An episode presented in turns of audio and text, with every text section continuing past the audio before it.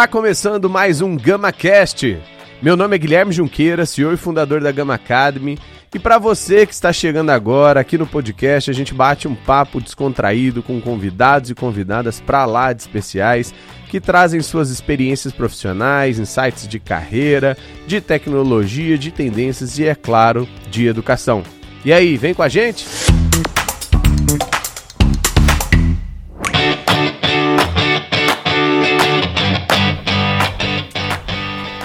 Boas-vindas a todos vocês ao GamaCast, seu podcast semanal com insights, aprendizados, experiências de pessoas incríveis em assuntos incríveis, como gestão de carreiras, recrutamento, seleção, RH, tecnologia, inovação, tudo que você precisa saber sobre o mercado digital.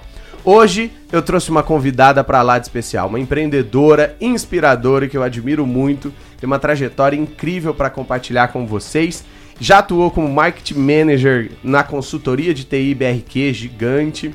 Também foi cofundadora da Beerbox e da Trig Soluções Financeiras, que foi quando eu conheci ela. É, é também fundadora da Sea Storm Ventures, que desenvolve vários negócios muito legais. E agora, mais recentemente, fundou uma startup no segmento de games chamado Gabi, G4B, e estamos aqui com nada mais, nada menos com uma, do que Marcela Miranda. Muito obrigado, minha amiga, por ter topado esse papo com a gente. Cara, o prazer é super meu. A gente já vinha batendo um papo há um tempo, né, sobre trocar algumas figurinhas e. Que bom que deu certo. É. Né? Maravilha. Estamos aqui. Além de empreendedora, é mãe, é uma curiosa, compartilha muitos insights nas redes sociais. A gente sempre troca figurinhas ali no Instagram. É, mas eu queria que você começasse contando essa trajetória empreendedora. Quando que a mosquinha empreendedora picou ali e você começou a pensar que esse seria o que seu caminho de carreira? Cara, você acha que. É, sabe que não foi um negócio totalmente planejado, assim, ah, vou empreender. É, eu trabalhava na BRQ, né? Eu sempre trabalhei em marketing e, e em empresa de tecnologia. Meu primeiro estágio foi na Compaq, uhum. e depois fui para HP, depois fui para BRQ é, sempre na área de marketing. E em algum momento na BRQ teve uma reestruturação, eu saí da BRQ e aí ficou aquela coisa assim, poxa, o que, que eu vou fazer? Para onde eu vou? É, e aí o Guilherme, que é meu sócio hoje, falou assim, cara, vamos montar um negócio diferente. É, no Rio de isso eu tô falando de é, 2007, 2008.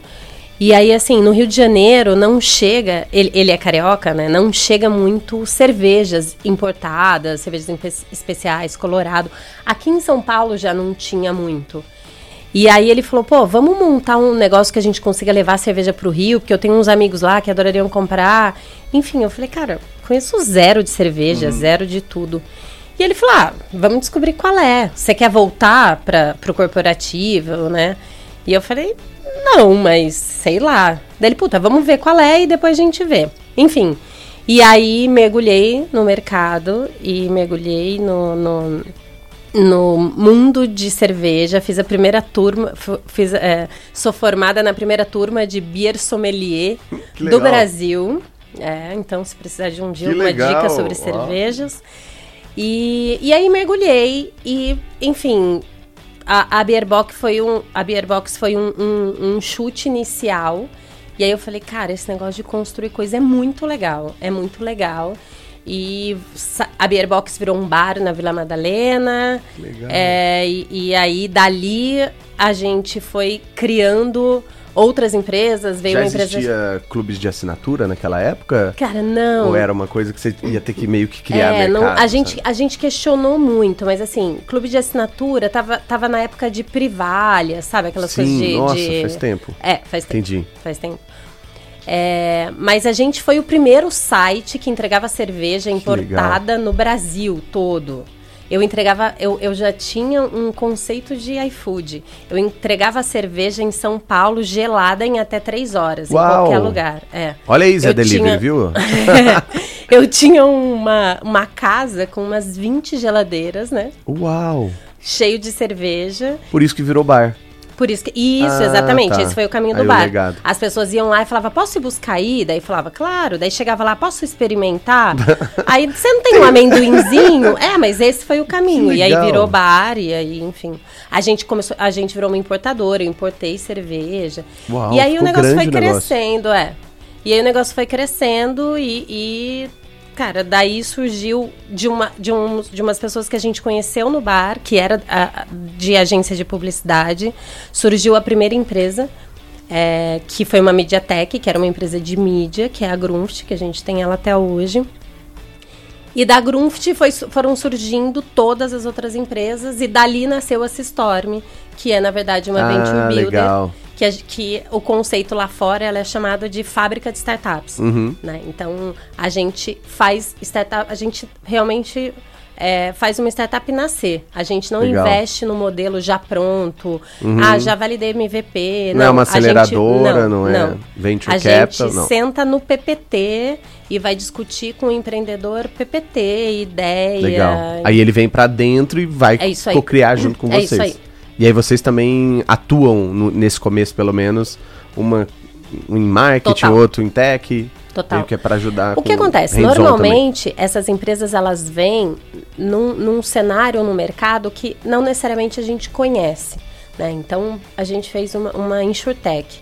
Cara, a gente conhecia zero de seguro. É um mercado de seguro, é um mercado super fechado, super tradicionalzão. A gente não conhecia do, do mercado. Mas tinha uma pessoa, tinha um empreendedor que tinha um modelo de negócio que fazia todo sentido e ele era do mercado. Mas assim, ele conhecia zero de tecnologia, Uhum. Sim. zero de. Era o encontro dos monto- mundos é ali. isso. Como eu monto a empresa por onde eu saio, como eu faço MVP, que que é- o que, Que que, é é MVP, MVP? né? E aí é isso que a gente aporta. Então, assim, cara, traz o modelo de negócio, traz o conhecimento que você tem de mercado que a gente inicialmente não tem. E aí depois você começa a mergulhar e começa a entender que aquilo realmente. é- é, você começa a se envolver um pouco mais e começa Uhum. a entender um pouco mais o cenário. Mas a gente aporta, na verdade, o que a gente sabe fazer. Legal. E depois de 12, 13 anos fazendo isso, a gente já tem alguns atalhos, né? A gente Legal, já sabe é. como passar por cima de alguns passos, de, de acelerar essas startups. É, a gente já tem uma estrutura, hoje a gente tem um escritório. é, em todo o grupo de todas as startups, a gente deve ter umas 300 pessoas, 300 Uau. e poucas pessoas. Então, assim, a gente não necessariamente precisa contratar um- uma equipe para aquele início Uhum. de startup. Eu consigo alocar alguns, alguns Como perfis. projetos. É, alguns perfis dentro daquela, daquele início. E porque, puta, você só vai usar uma semana, uma hora, um não sei o Uhum. quê. Então, traz, trabalha e depois. E aí, sim, a hora que a empresa está estruturada, você começa a trazer uma equipe só para aquela. Até fazer o spin-off é ali e tal. Legal. Então, A esse. Trig foi criada ali, não? A Trick foi criada ali. Ah, que legal. Como, como que foi essa história de criar e você ter que assumir ali? Então, a Trig, a, a Trig veio ao contrário, porque ela não veio com um empreendedor, ela veio com uma ideia que nasceu dentro dessa Storm. Ah, legal. O Guilherme, ele foi para os Estados Unidos, ele tinha um amigo que trabalhava, já tinha uma startup lá. E aí ele chegou e falou, cara, a gente precisa investir numa startup aqui, numa fintech aqui no Brasil. Eu falei, cara, malemar eu consigo fazer o saldo do meu banco bater, assim, eu conheço zero de finanças. Finanças. Como assim fintech? E aí a gente foi estudar, foi entender. Cara, isso foi em 2014, 2015, aonde quando você falava de fintech, as pessoas falavam, Hum, isso what? nunca vai bombar, o Banco Central nunca vai aprovar, isso nunca vai acontecer. Então não existiam pessoas que conheciam do cenário que, que tinha era lá fora. Então a gente precisou mergulhar muito. Eu fui fazer curso de finanças, eu fui fazer. É, Para você ter uma fintech, você precisava ter é, uma- um curso feito pelo Banco Central, lá, um documento, sei lá, um- uma certificação do Banco Central. E aí eu fui estudar para prestar tipo um vestibularzinho. Uau. E aí a gente mesmo, eu e o Guilherme, a gente começou a mergulhar no negócio porque não tinha esse empreendedor, né? Entendi. Que conhecia. Vocês tiveram que o- o- aprender. é. E aí sempre com a ideia de não, vamos, vamos mergulhando e daqui a pouco a gente traz o empreendedor. A Uhum. gente, e aí o empreendedor nunca chegou, a gente se envolveu tanto, o negócio começou a escalar de uma forma E que obviamente você já tava, né, Já tava apaixonada, imersa. é, falou, "Sou total, eu." total. E o que que era a Trig? Cara, a Trig era é, um cartão de crédito e, na verdade, a Trig começou com uma ideia de ser empréstimo pessoal. Isso. Lá no comecinho Lá era, no era um objetivo diferente, né? Era, era empréstimo pessoal. É, porque lá fora, nos Estados Unidos, era o que estava pegando, era o Ah, que estava tá. bombando, então a gente acreditou que... Mas era assim- tipo uma acreditas da vida, não, né? Não, era, cara, Era- era, era- crédito mesmo. Você entrava lá, fazia seu cadastro, duas horas depois tinha Sem mil garantia. reais na sua conta. Ah, tá. Era- Emitia 10 Entendi. boletos e você tinha que pagar. É. Então, é legal, mas o, o cenário no Brasil, tanto de juros quanto Sim. de inadimplência, não sustenta esse modelo de negócio. Muito difícil. Ainda mais quando você faz sem garantia e na internet, que Uhum. Tem fraude pra caramba. Fraude pra cacete. Desculpa, não sei se posso falar Pode falar palavrão, palavrão. mas tá bom. e aí a gente começou a. a- cara, como fazer. é, a gente, eu lembro que a gente liberou, a gente fez um, um modelo de crédito, né, online. Então as pessoas iam preencher um cadastro e a gente validava SPC, Serasa e mais 100, 100 é, modelos de negócio para o próprio sistema tomar uma decisão se você era aprovado ou não. E eu lembro que assim, o dia que a gente abriu o site, a gente teve, sei lá, em 20 minutos, 100 pedidos de empréstimos e Uau. um aprovado.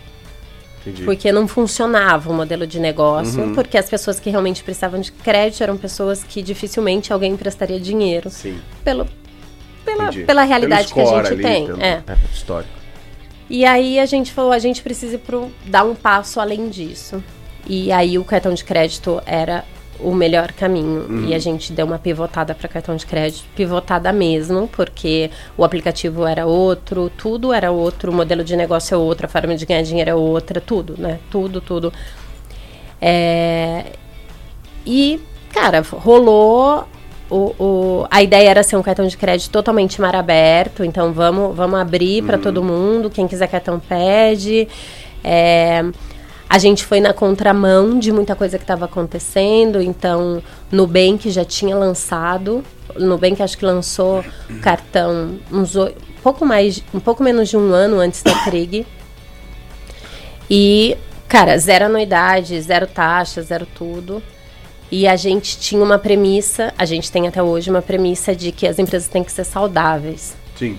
É, e, aí, e eu fui totalmente contra. Eu falei, cara, não tem como. Como assim a gente vai lançar um cartão no bem que tá aí bombando com, com zero de anuidade, zero taxa, zero tudo, e a gente vai entrar cobrando.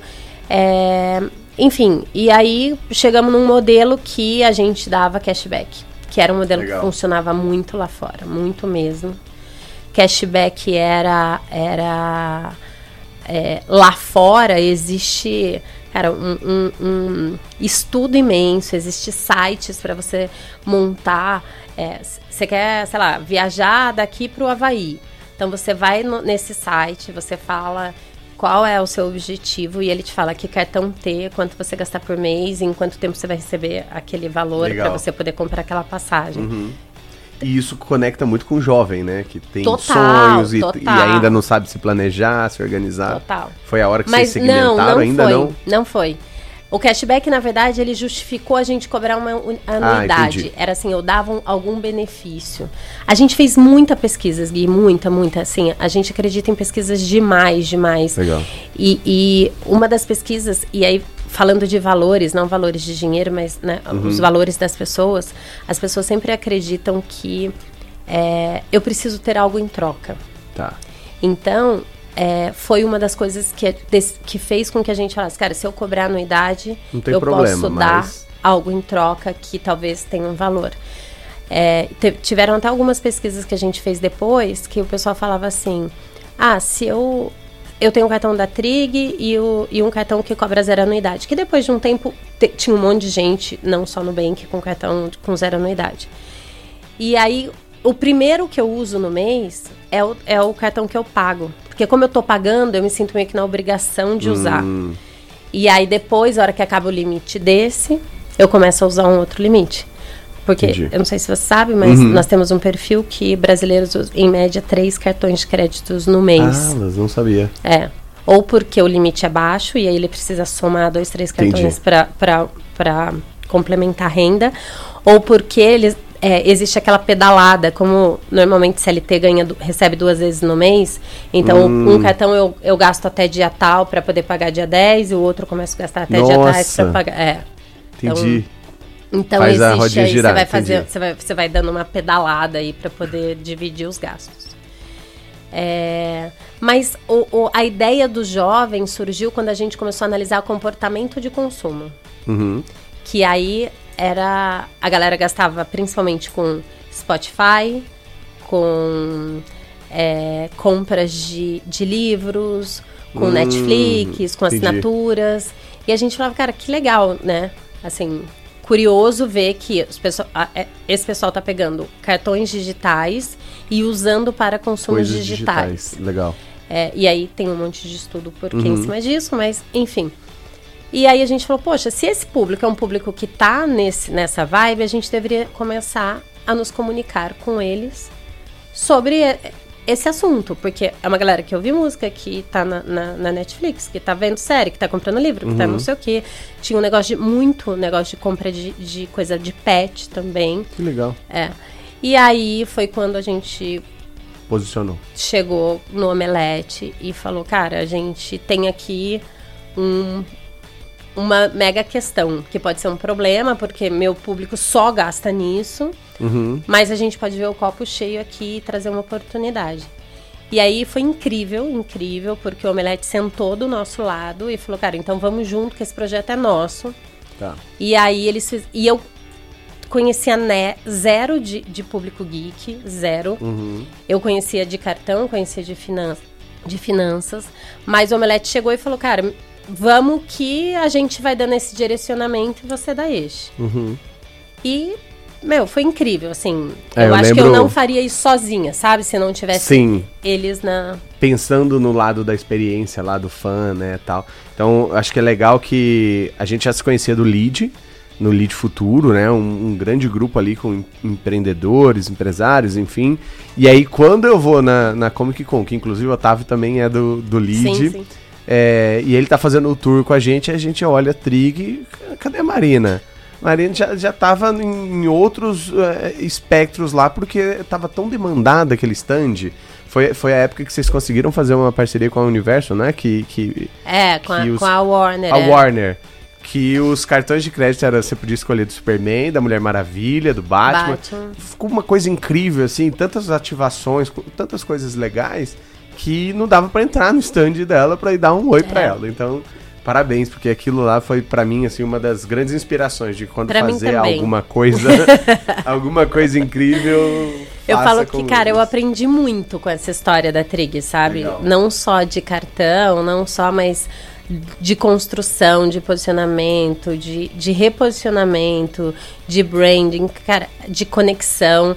Tem uma frase que eu carrego muito comigo que é conexões, é, emoções conectam. Legal. E eu acho que a gente conseguiu se conectar com esse público geek, nerd, através, através dessa paixão por, por esse hobby, né? Por, essa, por esse perfil geek. Então, foi, foi incrível, assim. Foi, foi, foi uma aula para mim mesma de, do quanto aquilo deu certo, sem a gente ter tanta certeza. Eu, pelo menos, não Sim. tinha tanta certeza Se ia ser assertivo que ou ia, não, né? é, que ia dar. Legal. E aí aquilo lá dá um grande boom, vocês dão num espectro ainda maior nesse público que era uma tese até então, né? É, e aí chega o momento da venda da empresa. Como foi esse momento e o pós agora, né? Como que foi entrar dentro do mercado de games agora? Eu vou contar só pra você porque ninguém tá ouvindo, né? Tá bom. Tá. É, cara, eu dormi em posição fetal por uns três meses depois que a gente decidiu vender. Caramba. A Trig era muito uma construção minha, Sim. né? Eu tinha O seu, sócios, o seu time, né? A galera muito apaixonada. muita, muita. Nossa. E eu tinha outros sócios, mas assim, era eu até hoje eu sou a Marcela da Trig, né? Uhum. Assim, é, depois a gente fala sobre É. isso, mas a matéria que saiu ontem ou antes de ontem é fundadora da Trig. Ah, né? entendi. Não tem. É, é tem isso. como desassociar, é É, isso. a Trig, a Trig era. é, Eu era muito a Trig, a Trig era muito eu ali. Eu lembro que eu fui comprar as mesas, as cadeiras, os quadros da parede, a, logomarca, a logomarca fui eu que decidi. Então, assim, foi muito mim. Então, quando chegou a opção assim, cara, a gente tem opção de vender a Trig, eu falava. Mas não existe essa opção, a gente não está discutindo sobre. Né, vamos discutir sobre outras coisas, mas essa não é uma discussão. É, mas naquele momento não tinha, não existia outra opção. A gente tinha um momento que era ou a gente escala, a gente traz dinheiro de fora, busca investimento e escala, ou não faz mais sentido para a gente como empreendedor. Uhum. Né? A gente estava virando ali funcionário. Uhum. Né? É, é, e, e aí aquilo ali começou a perder sentido. A gente tinha outros sócios, tinha um banco que era sócio que a visão deles era vamos, vamos deixar crescer o orgânico, vamos seguir um outro caminho. E aí então a gente ficou nesse impasse, assim, ou a gente continua aqui Entendi. no orgânico, seguindo esse caminho, ou a gente sai e vai tentar uhum. escalar outra coisa, investir em outra coisa. Então foi uma decisão é, racionalmente muito clara, não, não tinha uhum. muito sombra de mas dúvidas ali, mas emocionalmente. Nossa. Eu lembro que no dia de contar pro time, eu não fiz nada. Eu sentei Chorou. e falei, não, não tenho nada para falar. Guilherme, meu sócio, Foi deu a falou. notícia. Eu não tenho nada para falar, não sou capaz de falar nada. Assim. Nossa. Assim. É, foi, foi o time, o time eu tinha um grupo ali de 20 pessoas que começou no primeiro dia da Trig comigo. Eles eram tão donos da Trig quanto eu. Né? Então, ele, eles vestiam a camisa mais do que eu. É que ele desapega, né? Toma, toma mas deixa é. eu segurar, meu Deus. É. E aí você passa esses três meses aí, né? Nesse luto, né? Pós-trig e, e começa a, a, se reconectar. E aí começa a pandemia. Ah, foi exatamente nesse foi. momento? Eu Nossa. vendi em dezembro, em março a gente entrou T Tava em, em pandemia. pandemia. Putz. Então foi assim, foi meio caótico emocionalmente porque aí eu me vi trancada dentro de casa, sem trabalho, sem uhum. projetos, sem objetivos de vida. Falava, pronto, agora virei dona de casa, mãe, vou surtar aqui, vou, uhum. vou. Aí você foi estudar? Fui estudar. Fui legal. fazer uma pós-graduação de neurociência. Uau! Que legal. Nada a ver. Fui, falei, cara, vou para algo cabeçudo. Nem, ninguém tava falando ainda sobre metaverso, nada, Não. né? Essas coisas, games. Não. Tá. Então, Ninguém estava falando, não era moda, não era nada, mas eu me conectei muito a esse universo dentro da Trig, junto com a Melete. Tá. Né? Foi. foi quando público, quando Tudo. É, de, de entender comportamento, de entender. Eu, eu tenho uma característica muito minha de assim, se eu vou mergulhar em alguma coisa, eu vou realmente estudar aquele cenário. Eu vou, cara, entrar a fundo, é, uhum. é. Vou entrar a fundo no assunto. Quando foi o negócio da cerveja, eu fui fazer curso de sommelier. Legal. Finanças, fui fazer curso de, de finanças. Então, assim, eu tenho esse perfil de, cara, vou entender isso daqui. E aí, quando a, na Trig, quando a gente estava investindo no cenário, eu falei, cara, é, isso, é esse caminho que a gente precisa seguir. E pra gente seguir esse caminho, é, eu vou enfim, mergulhar nesse cenário aqui para entender, para entender comportamento, quem é o público, o que eles consomem. E quando, quando eu vendi a Trig, eu ainda estava inserida nisso. E eu ainda tinha algumas pessoas ali conversando comigo eh, sobre, sobre o assunto. Ainda a própria Warner, eu ainda mantinha contato. É, e uma delas era a B4, que é o Antônio, que ele era um time, ele é né, um time de esporte que a gente quase patrocinou eles como Trig, hum. mas não rolou. Enfim, rolaram algumas coisas, que, aconteceram algumas coisas que não rolou. E aí, quando eu saí da Trig, passou um tempo, ele me ligou e falou assim: Má, tô precisando de uma ajuda. Você não pode me ajudar? Tô querendo reposicionar a marca. Ah, tô querendo. Tipo uma mentoria. É, isso. Você não pode me ajudar, bater um papo comigo aqui? Tô querendo tá. fazer umas coisas. Cara, meio da pandemia, eu falei, óbvio, Vamos lá. Vamos lá. E aí sentamos, começamos a bater um papo e, enfim. Se apaixonou. Comprei um pedaço da empresa. Que legal. Entrei no mercado e aí. Tô... E é, é, time de LOL? É time de. Ele, hoje, hoje, Strike? hoje a gente tem quatro jogos. Eu tenho Free Fire, é, que é a febre do Brasil, uhum. né? Tem CS, tem Wide Rift e tem Valorant. Valorant. Legal. É, tendência também. Crescendo demais. É. E aí você entrou dentro da empresa, mas daí até então não tinha a Gabi. Não. Tá. Então, aí vem uma coisa super legal, né? entrei, falei, cara, então beleza, vamos entender aqui como que ganha dinheiro com esse negócio, como que qual o modelo de negócio disso. E aí o Antônio me explicou, é, na verdade, um time hoje, uma organização, né? Eles não chamam de time, uma organização hoje esporte ganha dinheiro basicamente de três formas: é, patrocínio, é, quando você ganha um campeonato. É, e para você participar de campeonato, você ganha tipo uma ajuda de custo da desenvolvedora do jogo. Uhum. E geração de conteúdo. YouTube, você bota, vai botando lá vídeo, enfim, você conhece. Então, essa é a forma de ganhar dinheiro. Então, assim, você precisa ter um time bom de jogadores que Uhum. podem ser influenciadores, ou também precisa ter influenciadores. Você precisa ter bom, bons patrocinadores. Enfim, Uhum. tem lá. Daí montei lá. Falei, cara, tá tranquilo, né? Entendi todo o esquema. Aham. Tá fácil. Fácil. Tranquilo. Só Vou lá bater nas marcas. vou bater nas marcas. E aí, cara, daí o bicho começa a pegar. Que as marcas olhavam pra mim e falavam assim: Alienígena. Eu acho maneiro isso. Tô vendo tudo se movimentando. Mas como que investe? É só botar logo na camiseta? Patrocínio é só É. bota logo na camiseta? Meu entregável é o quê, né? É. E, e o que, que você me entrega de, de KPIs? O que você me Uau. entrega de métricas? Como, como eu te pago? Eu te pago por CPM, CPA, CP o quê? Uhum. Enfim. E aí eu falava, gente, vamos, vamos conectar isso daí. É, e aí eu, eu comecei a bater um papo, Gui, com várias organizações, não só com a V4, que eu queria entender a visão geral, porque eu tinha a visão do Antônio, muito próximo, mas como as outras organizações sobrevivem? Será que era um problema só da B4 ou será que era de todo mundo? Aí fui conversar com o publisher, com as desenvolvedoras de jogos, para entender o cenário no Brasil. Aí fui conversar com é, casa de apostas, fui conversar com mães que os filhos jogavam. Meu filho, eu tenho um filho de 13 anos que joga. Um dia tinha meia dúzia lá em casa. Eu falei, vamos, vamos sentar aqui, bater um papo. Por que vocês jogam? O que, que vocês gostam de jogar?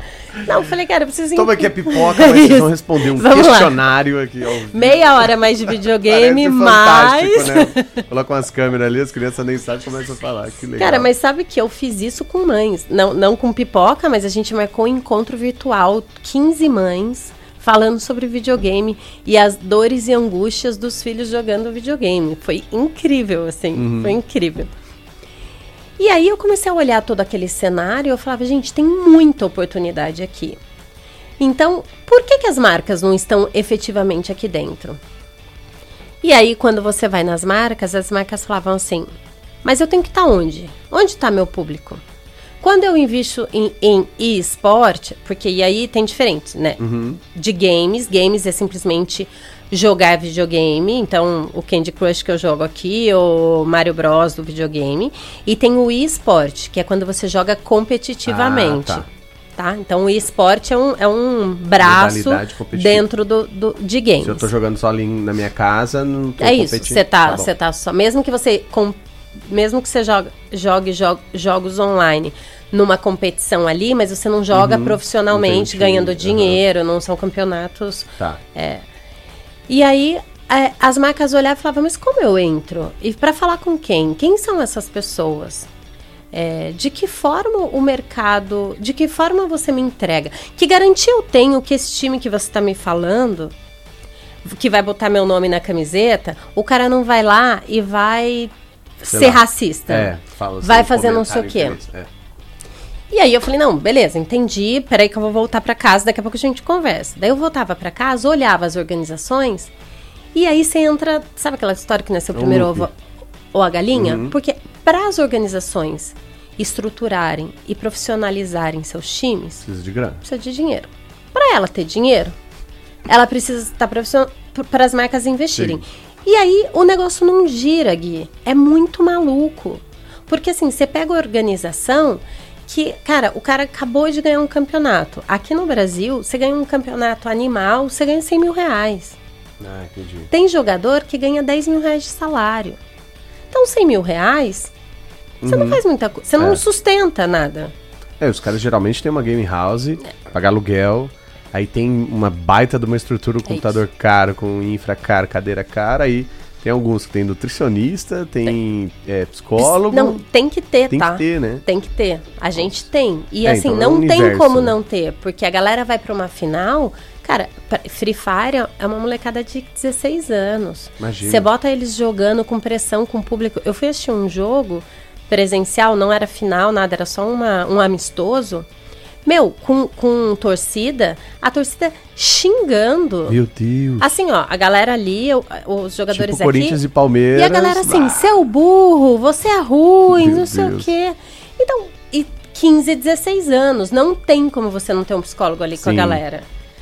É, então, assim, precisa de dinheiro para profissionalizar, precisa de dinheiro para você ter um influenciador bom, precisa de dinheiro para você ter uma gaming house, que é legal você botar a cara Uhum. da, da marca ali. Mas, a- mas eu só vou Ela ter precisa dinheiro. de métricas. É, mas eu só vou ter dinheiro. Aí você tá estruturando isso num modelo mais plataforma e aí todos os times podem usar a Gabi? Ou é mais modelo consultoria? Eu chego lá, boto ordem na casa e te conecto com as marcas. É, é, hoje eu tô num modelo um pouco mais consultoria. É, acho que um- uma coisa legal só de falar é que a Systorm, ela investe em modelos muito forte em bases tecnológicas. Eu não Sim. tenho modelos que eu precise de pessoas para rodar. A Gabi é a primeira. Tá. Mas na verdade a Gabi ela vem para ela suportar O next step. o next isso. Tá. É, então hoje Até pra aprender, né? Cons- eu- O que, que eu vou construir? Eu tenho que ter bases, né? De dados. E assim, não é igual pra todo mundo, porque quando você fala de Free Fire, você fala de uma galera um pouco mais nova, que você precisa de um pouco mais de estrutura. Quando você fala de CS, é uma galera mais velha. É um, é um pessoal um pouco mais compromissado, um pouco, um pouco mais responsável, né? E que entende a responsabilidade dele ali. Então você não precisa exatamente da mesma estrutura. Então não tem receita pronta. Tá. Não dá pra você falar, ó, peguei, o modelo da B4, copy paste pra todo mundo e o Uhum, negócio tá não dá. pronto. Exato. né? E, e então a Gabi, a ideia da Gabi nasceu pra isso, assim. Eu preciso que o mercado de games falem com as mar fale com as marcas. Eu preciso que as marcas entendam é, quais são esses KPIs, quais são esses esses Entregáveis. é. É, o que- e de que forma ela consegue entrar? E pra quem? E, e a gente foi uma vez. Pode falar de marca aqui? Pode. A gente foi uma vez falar com a Balduco. Uhum. E aí a Balduco chegou e falou assim: Cara, acho legal entrar em games. Mas lembra, Balduco, a gente faz propaganda felizes, família. Uhum, Família. Natal, velhinho, bom Natal, velhinho, Aquele família. Não vou patrocinar jogo de tiro. Ah, entendi. Então, o que, que eu posso patrocinar em games? Ah, entendi. Tem até esses recortes. Então, assim, e a grande é maioria que você falou aí, tiro. É isso. Se você vai para competição, tiro. Então a gente tem que sair de Ah, tá. competição, a gente tem que ir para outro modelo. Mas outro modelo, o que, que- o que tipo de entrega você consegue Uhum. fazer? É, a gente começou a bater um papo com a Ubisoft, que aliás, só um parênteses aqui, acho que a Bruna é uma super pessoa para você trazer aqui. Vou trazer. Ela é, cara, depois Faça te a ponte. apresento ela, ela é sensacional. Mas assim, a gente foi falar com a Bruna e a Bruna falou assim: "Eu tenho, eu como publisher hoje, eu tenho esse problema. Porque eu não tenho aqui quem leve para as marcas, eu não tenho esse time aqui de levar para as marcas grandes Hum. projetos. É, Eu até posso criar os projetos aqui dentro, mas quem desenvolve esses projetos? É. Não Não é o business deles. Não é. Meu, meu- o business publisher. dele é desenvolver jogo. É, né? Garantir que os jogos estão ali. Sim. Então, a gente até tá assumindo hoje todo esse lado da Ubisoft. Então, a Legal. Gabi já chega com a Ubisoft como cliente, é, que foi animal, assim. Mas a gente dá já tá... aquele baita alavanca no começo. Total, total. Mas, e, e, a e, a- e essa conversa com a Ubisoft abriu muito, muito a nossa cabeça, sabe, Gui? De falar, não são só as pequenininhas que precisam dessa profissionalização do mercado. As, pop- as próprias publishers precisam disso. E, e a profissionalização não é assim que eles não são profissionais. É só que o mercado não está maduro. Tá. E o, e o momento que eu vejo hoje de games é o mesmo momento que eu entrei em fintech lá em 2014. É assim, lá fora o mercado super maduro, todo mundo fazendo muita coisa, o negócio bombando.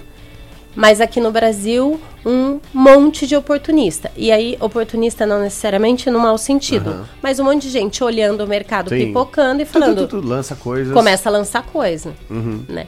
É, e a- até, a- até uma das marcas virou pra mim e falou assim, de quem que eu compro? Quem realmente é sério? Em quem eu confio pra botar. Uau. meu dinheiro? Em você, nele, nele, nele, nele ou nele? Você vai ter que ter uns cinco estrelinhas do Uber ali daqui É a isso. pouco. Meu Deus. Que Então, demais. é. E isso faz quanto tempo? A Gabi, tempo. É. a Gabi, a Gabi a gente lançou mesmo oficialmente essa semana, né, na, na segunda-feira, mas segunda-feira ontem, antes de ontem, né? Isso. Mas a gente tá trabalhando já, maio, gente. é, a gente tá trabalhando já há uns três meses. Tá, legal. A gente já tem alguns clientes, já tem, a gente já entregou alguns projetos. Então, marcas que, que queiram se conectar com games, pode É chama no LinkedIn e fala com a Mar. Ó, uma das coisas mais interessantes que aconteceram, quando essas coisas de tendência começaram a ser faladas, nos grupos de WhatsApp entre empreendedores, senhora Marina Miranda já estava lá. Marcela. Ma oh, desculpa. Então vamos Marina. de novo. Ó. Eu ia falar Mar. É, uma história interessante para compartilhar é que essas coisas de tendência, né? Quando saíram no- no- nos jornais e tudo mais, quando a gente é, recebeu, a gente já tinha visto várias coisas que a Marcela já tinha mandado em grupos de empreendedores é, que, que eram tendências e que se falava aí de NFT, de metaverso e tudo mais. Como que você é, mergulhou também nessas tendências? Foi na hora que você chegou em game, aí em paralelo já vai para metaverso, para VR, aí você chega em NFT, você chega... como foram essas conexões e, e- e hoje, né, o, o que, que você está estudando e vendo ainda de, de tendências? Tá. Em paralelo, a Gabi, a gente tá com uma outra, e isso é totalmente spoiler, tá? A gente tá com uma, com uma é, outra frente que dentro da, da própria B4 a gente vai fazer um outro spin-off para uma DAO. Uau! É. E, enfim, uma DAO Organização, uma organização. Isso. É, e qual a ideia? E por que isso, né? Porque a- o modelo de negócio de- de- das organizações hoje, é, eles, eles vi- vivem nesse looping. Né, de, de, de dinheiro. E por mais que você injete muito dinheiro, quanto mais você bota dinheiro, como, como é um negócio que demanda muito de pessoas, mais você bota pessoas e, e é um- uma maquininha que queima dinheiro, né? Não é um negócio escalável. E aí o modelo da DAO talvez faça um pouco mais de sentido. Então a gente começou a estudar muito isso. E aí a gente está entrando, botando um pezinho num play to earn. Ah, legal. Dentro da dentro, desculpa, dentro da B4, Tá. é, criar times para play to earn. Então a gente vai, vai meio que lançar Explica pra galera o que, que é. Play to Earn são jogos de videogame que você pode, não necessariamente, Necessariamente, é, só jogar ganha, não. Você ganha dinheiro. E não, é, não são aquelas moedinhas dos jogos, né? Que você já ganha para comprar skinzinho ou vida. São dinheiros de verdade. E aí isso sempre tá atrelado a uma moeda virtual, que tá atrelada ao Ethereum, ou, ou, enfim, ao próprio dólar. É, mas já existe vários jogos, é, já tem muita gente ganhando dinheiro com isso. É, mas ainda lá fora o negócio está bem mais estruturado. Aqui no Brasil, todo mundo botando um pezinho para ver se a água está quente. Então, a gente está olhando muito para isso. E quando a gente começou. E a gente começou a olhar para isso antes da Gabi. A gente começou a olhar para isso meados do, do, do ano passado Tá. final, é, meados do segundo semestre.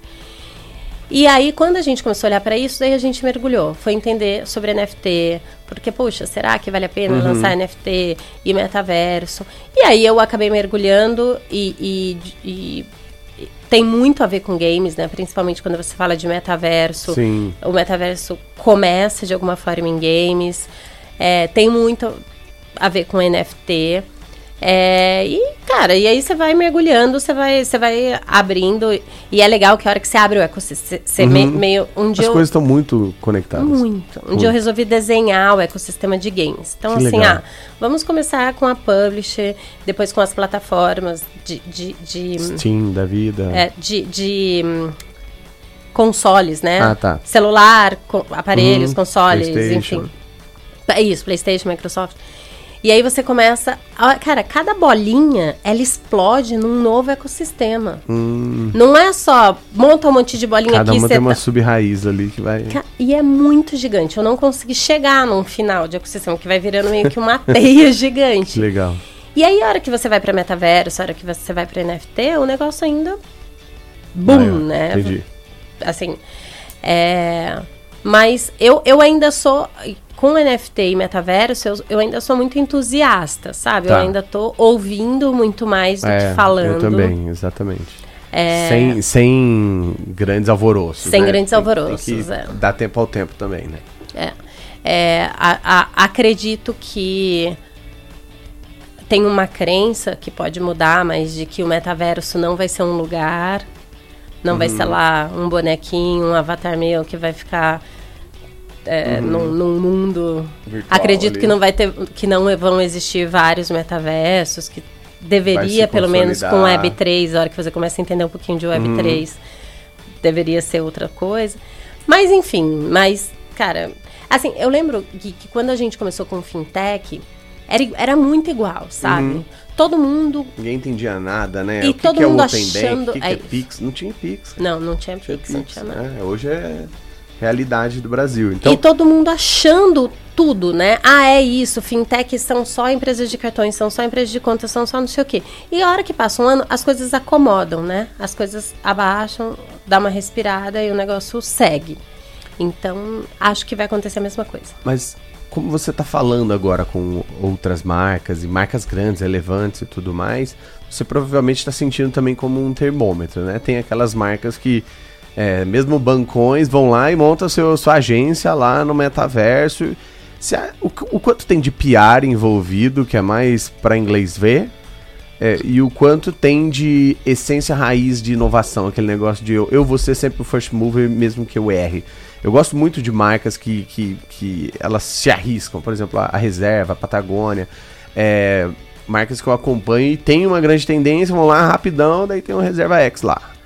Já tá fazendo NFT e nananã, e não, não sei se vai dar certo, não sei se vai ser tá tudo bem. algo que. É, exato, que, que vai ser, mas é genuíno, eu digo. Uhum. Porque se você olhar a história, ela sempre fez isso Sim. em outros movimentos. No Bitcoin, começou a aceitar Bitcoin, sabe? É, agora tem um metaverso, tem um NFT, que são temas do momento. O Web3, eu acho que das marcas é um tema que está mais descentralizado, mas dos empreendedores é, que já estão conectados ao Web 2 está mais próximo, Sim. porque daí já está começando a repensar os próprios business, a própria gama. Eu tive contato com a, a fundadora do Proof of Learning, que é uma Web3 que, de- que vai ser Learn to Earn. Então você vai ganhar para estudar. E é maravilhoso, assim, é uma das coisas que a gente está fazendo com o protocolo de blockchain, inteligência artificial, já coisas já anteriores, mas agora olhando uma nova roupagem de como a gente traz a comunidade para construir junto. É, e é diferente do que a gente sempre fez só de open source. Aqui tá o nosso código aberto, vamos codar junto. Não, agora a gente está falando de uma outra realidade, até como a gente vai pagar esse dinheiro, né, do, do, do Ethereum que a galera vai jogar ou Total. estudar. Eu vejo que isso está um pouco distante ainda das marcas, tá? De ativações. Só que quando está falando de NFT, não. NFT já tem as suas coleções, né? De marcas de carro, marca de tênis tudo mais. Quando você tá falando de metaverso, já tem gente construindo a, a casinha lá tal. Você tá enxergando ainda é, marketing pilotando isso ou, ou inovação pilotando isso? Como que tá esse jogo? Então, eu acho que as marcas que estão entrando são marcas que sempre entram, né? Tipo reserva, é, mar- marcas de luxo em geral. Então você vê, cara, Prada, é, Louis Vuitton, enfim, você vê muito essa movimentação. A gente viu várias cases, né? Que você compra o casaco é, no, no metaverso e o casaco chega físico na sua casa. Então tem aí algumas movimentações que eu acho mega válido, mega válido, acho que faz super parte. É assim que a gente vai descobrindo o que funciona, o que não funciona, novos modelos de negócios, novos é, comportamentos, se as pessoas aderem ou não, se as pessoas aceitam ou não. É, mas eu acho que ainda está em marketing, mas eu não, não vejo nenhum problema nisso. sabe? Porque eu acho que vai entrar em inovação, mas para entrar em inovação, você precisa ter um pouco mais isso palpável. Qual é o objetivo? É, é, eu bati um papo esses dias com um grupo e a galera falava assim: Mas eu já devo montar uma loja no metaverso? E para mim a resposta, eu não tenho resposta, de novo, eu sou somente entusiasta, mas a minha, para mim a resposta é assim: para quem e qual o seu objetivo? É. Se faz algum objetivo para você estar lá, monta. E tá tudo bem. Meu ponto é, o objetivo não pode ser vamos fazer piada, só. É, E acaba ali, sabe? Lançamos, estamos lá no metaverso, lançamos nossa coleção de NFT, estamos na primeira página de um grande veículo e amanhã o que que isso gera, né? E, e geralmente assim, terceiriza isso com uma empresa e aí daqui a pouco paga como um projeto. E não deve ser, né? Deveria ser um programa. E aí uma coisa legal, e, e como as áreas são conectadas, né? Nesse mundo de tecnologia onde eu tô, há, sei lá, seis anos atrás, é, Hackathon era o, o como fala, o produto de marketing para a empresa se mostrar inovadora, para ser conectada com startup e tal. E era mais para inglês ver. E aí, claramente, era uma coisa assim: a gente precisa fazer uma coisa porque o concorrente está fazendo. A gente precisa fazer um cowork porque o outro tá, tem um cowork. Sabe? Aquele aí. negócio de tomar lá da cá e sem estar centrado. Quando isso começa é, no marketing, mas cai depois para a área de inovação, cria-se um fundo, alguma coisa, pô, legal, deu certo. Foi um embrião que teve continuidade, ou seja, projeto virou programa. É, daqui a pouco cai para o RH e aí vira estratégia de aquisição de talentos, realmente de sim. de retenção e tudo mais. Então, eu vejo muito parecido, né? Eu acho que vai rolar essas ondas agora e a tendência é que as empresas vão começam a tateando, mas depois vão fazendo maiores apostas, né? É, eu até falei, né? Eu falei, cara, eu tenho hoje acho que 12 projetos, né, em, em vários momentos de desenvolvimento, e nenhuma tá olhando para isso. Só a B4, que na verdade já é do segmento, então é uma marca já endêmica, né, Sim. que já tá ali. Mas assim, eu não tô, sabe, não tô tentando montar uma empresa de mídia digital dentro do metaverso. entendi. a gente, cara, segue rodando e vamos ver. Então, acho que tem que fazer algum sentido, tem que ter algum valor ali. Em, em games, cara, a gente teve vários casos que, que para mim, é, são mega é, críticos, porque, assim, claramente era case para piar. Claramente É isso. né? E, e, assim, teve cases de, de Fortnite, em Fortnite. Meu filho é mega jogador de Fortnite. E aí, quando eu vi o case, eu falei, cara, você viu que fulano, a marca tal, fe- fez lá? Não. Falei, como não? É isso. Tem um negócio imenso. Não era. Não era e aí eu ele. falei, não, mas tem que ter como. Aí fui tentar descobrir como que achava isso lá. Não, você tinha que entrar por outro caminho, digitar um código que era um- uma assinatura desse tamanho pra você entrar. Cara, não é pro público. Ou seja, não tem UX, né? Não tem Nada, não era. zero. Então, assim, que tal. Que, e aí, talvez o objetivo seja. Quero sair na página da É isso. revista. E tá tudo bem. se tudo se bem. esse era seu Exato. objetivo, tá tranquilo, você atingiu. Mas o retorno vai ser Falou proporcional comigo também. E não né? com meu filho. O retorno vai ser proporcional, é isso. É isso aí. E aí, quando a gente fala agora em modelo de negócio que você vai aplicar na, na Gabi, uma marca chega, te contrata e ela vai pagar por um, um entregável, mas ela tem depois um- uma aplicabilidade a alguma outro, algum outro player. É É isso. basicamente isso, é um, É. um transicional Então. que é apoiado pelo por um, um modelo de apoio, né? Um modelo né, muito embasado em conhecimento, métricas e ROI. Então, o que a gente está tentando levar na Gabi é assim. Cara, eu já montei muitos projetos, empresas. Então, eu tenho um pouco de conhecimento. Então, confia em mim. Né? Eu, tô, eu tô tentando levar realmente esse, esse perfil de. Você quer entrar em games? Eu, eu estou em games há mais ou menos um ano e meio, então eu já conheço um pouco do cenário. E eu tenho é, é, um pouco de, de experiência para realmente você botar dinheiro numa empresa que vai te entregar alguma coisa. Até porque eu tenho todo um histórico atrás, por trás, que se eu não entregar, eu até tava brincando que o dia que a gente lançou a, a, a mídia, né, a, a- o Piara, o lançamento, eu falei, gente, eu confesso que eu tô morrendo de medo de começar empreender de novo, sendo a cara de novo e tudo de novo. Porque o primeiro deu muito certo. né? Foi sucesso. E se esse segundo der errado? Não era melhor eu ter ficado só com o primeiro Exato, que deu foda. Né? Mas Esse- empreendedor não tem sossego, né? Não tem, né? isso, Não é para, isso, né? É paixão. mas, mas é isso. E a reputação é o ativo, né? Então por isso que Total. tem esse medo, né? Total. Mas é isso, então eu tô, eu tô levando isso, né? Eu tô levando essa, essa, essa reputação. Tipo, cara, acredite que. É o meu track record, é o que É eu fiz, agora Eu posso me te- te aprofundei, ajudar. vamos junto, mão dadas, pode dar ruim. Um projeto pode, né, não, não ser tão bom quanto se espera, mas tudo, né? Se você for ver campanha de ads, não tem, É não tem algo mais validado do que ads, mas a galera vai lá, põe um caminhão de dinheiro no Google, no Twitter, no Facebook e um dá certo, um dá errado. Então, assim, É isso aí. estamos é, aí para rodar ciclos de aprendizado, né? E aí é- até o é Edu legal. do Omelete, que era do Omelete, que hoje é é meu sócio na Gabi, Legal. foi nessa mesma estrutura. Ele vende entretenimento, né? Ele, ele ficou no, no Omelete por sete anos, CCXP, Game XP. Uhum. Ele montou o projeto com vocês, não foi? Ele montou o projeto com Da a Trig. gente. É, isso. Ele, Da ele Trig, fez toda ah. a parte da Trig. E aí, quando eu fui pra B4, eu trouxe ele. Que eu falei, cara, eu preciso de alguém dessa área de entretenimento que tenha relacionamento com as marcas.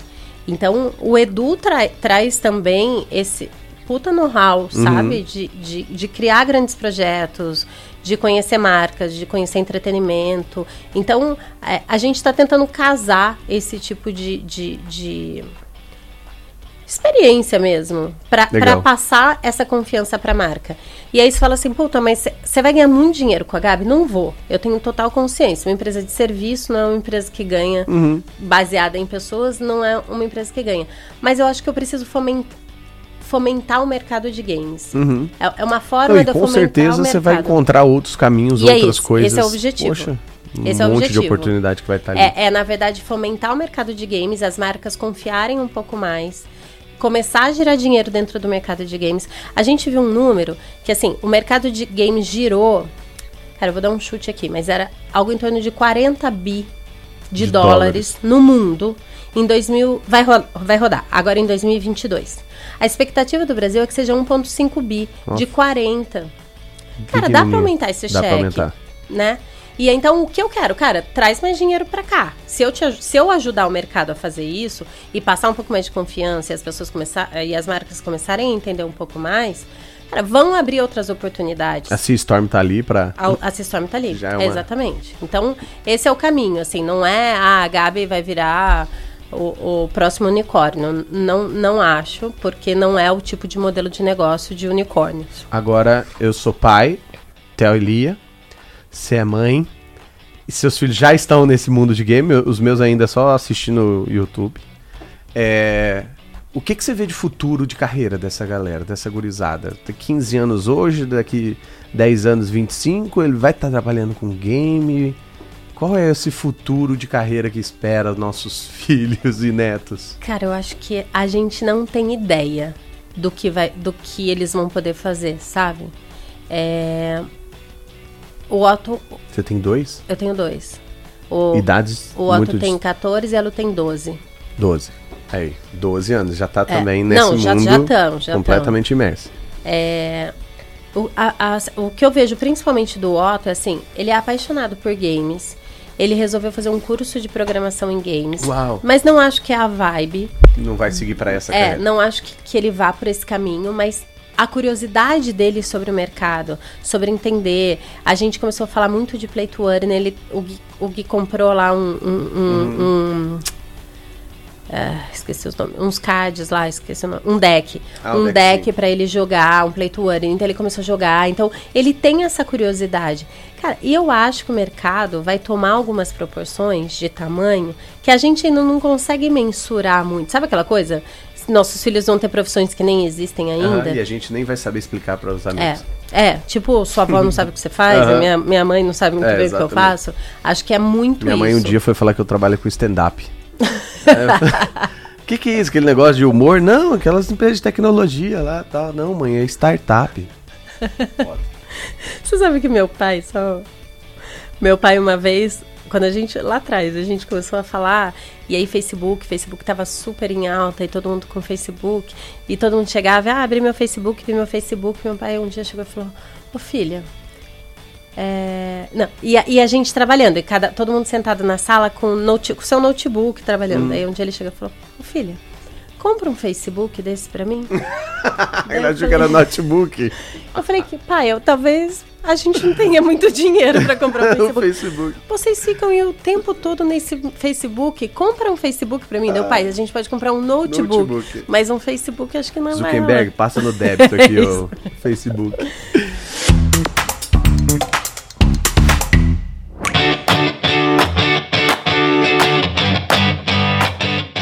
Ó, chegando ao final, queria que você deixasse uma dica de leitura e um conselho de carreira. Vamos lá. Dica de leitura. Eu leio muito, Gui. Li- muito, muito. O ano passado eu li 23 livros. Uau. É, além de ser mãe, empreendedora, eu ainda leio. Mas, cara, eu não leio muito livros de negócios. Eu, a leitura pra mim é um momento de Desligar. Vou desligar. Aham. Eu leio alguns livros. O Guilherme, meu sócio, lê muito, muito. Livros de negócios. E aí ele fala: esse daqui Você, você que ler. deve ler. E Ele é o seu ulti- filtro. É, ele é. Ele fala: não, lê isso daqui. Ou então Legal. ele fala assim: ó, lê só os três primeiros capítulos, que isso daqui vai te ajudar. É, o último que ele pediu pra eu ler foi um livro do Robert Simon. Seven Strategy Questions. Ah, já, Já viu? falar. Não, não li ainda, mas já Cara, ouvi falar é que animal. sensacional. animal. A gente, ele fala muito sobre cliente primário. Uhum. E a gente começou a questionar isso nas empresas, que toda Hum. empresa tem que ter só um cliente e toda empresa tem que trabalhar baseada Uau. nesse cliente. E é super difícil. E é difícil. Ah, muito, gama é B2C, muito. B2B, a gente acredita Então você que fala, um não, vive esse, outro, mas eu é atendo, não? eu atendo No final é a pessoa estudante, né? Porque uma vez que ela vira colaborador, ela continua sendo uma pessoa estudante. E, e, e não, e o que ele explica é que não necessariamente seu cliente primário é o que te dá mais dinheiro. Exato. Um exemplo muito bobo, Cliente usuário. mas né? muito curioso sobre Harvard. Quem você acha que é o cliente primário de Harvard? Hum, é o estudante, Não, não é? são os pesquisadores. Ah, legal. Porque Harvard só é quem ela é por causa de todas as pesquisas que ela, que ela faz. Então ela só atrai ela tantos precisa clientes. É. dos estudantes para. ah, Então, tudo dentro de Harvard vol- é voltado para pesquisa, para os pesquisadores. E isso faz com que o, o mundo olhe para ela. aconteça. É. Então, Animal. é isso, né? É, é animal. Então, acho que vale super a leitura. Legal. E aí, fugindo de negócios, leiam dois livros. Posso? Tá. Dois livros nada a ver. Pode? Tudo a ver. Tudo né? é Rio. Tudo é Rio. Tudo é Rio. É, é da Carla Madeira, ela é brasileira. O livro é incrível. E O Filho de Mil Homens. Então, Uau. vale a leitura Tá pra bom. dar relax. Tá bom. nada, nada a ver. Fica aí a dica. É. E você sabe que eu trabalho com educação e a palavra curso, curso vem de Rio. É verdade. o curso do Rio, né? E aí isso é, traz muito da educação moderna, né? Que para mim, assim, o, você estar dentro de um curso é você subir numa jangada, mas a educação é o rio, né? Então você tem que pular fora da jangada, às vezes nadar, Nadar. e deixar relaxar. A graduação é uma grande Sensação. jangada, depois você tem uma jangada menor que é a, que é a pós-graduação, mas você, você deve sempre estar nadando, Pô, que porque o lifelong learning é, é exatamente isso. E o Rio, pra mim, é o, o- a educação, né? Então, acho que é isso. A gente só não pode se deixar afogar, que é parar de aprender. É isso. Isso é muito legal. Pô, e, o, e o título do livro faz todo sentido, né? Pensando por isso. Tudo é E Rio, né? Onde que a galera te acha? Quem quiser se conectar com a Gabi e aprender um pouco mais sobre todo esse universo de LinkedIn, tudo mais. Instagram. A Gabi tá. Instagram é Somos Gabi, somos G4B. Uhum. E meu Marcela Miranda, tanto o Instagram quanto o LinkedIn. Acho que eu fui uma das primeiras usuárias, consegui exatamente Marcela Miranda. Maravilhoso. Ó, gente, E é queria muito te agradecer. Valeu Obrigada. demais por toda a sua história empreendedora. Eu acho que inspirou muita gente que, que também quer empreender, dar esse passo. E eu acho que eu aprendi algumas lições aqui com você. Principalmente é, aqui, eu não sei nada, pouco importa, eu posso aprender. E aí você se mostrou fazendo isso em três, quatro ciclos Sim. aí dentro da, da sua jornada. Ah, não sei criar, vou aprender e vou ter uma maquininha de criar, porque as oportunidades sempre vão pingar e você tem que estar pronto. Se É não tem um empreendedor, você mesmo toca. Então, isso é muito legal. E, através de tendências, tente né, é, é, surfar aprendendo com os outros e principalmente com os erros antes de você né, mergulhar e se entregar a uma tendência que a gente ainda não sabe o quanto né, vai ter de maturidade. Então, aprendi demais. Muito e estude, obrigado. né? Mais e uma pra vez. mim, É. o ponto é, cara, Always learning. o curso, É sigo o Rio, mas assim, always, Always always, always, always, porque, cara, e toda vez que for começar um negócio novo, aquela ideia de não sabendo que era impossível, foi lá Fui e lá e fez. fiz, é exato. totalmente. Maravilha. É isso. Muito obrigado pelo Obrigada, seu tempo.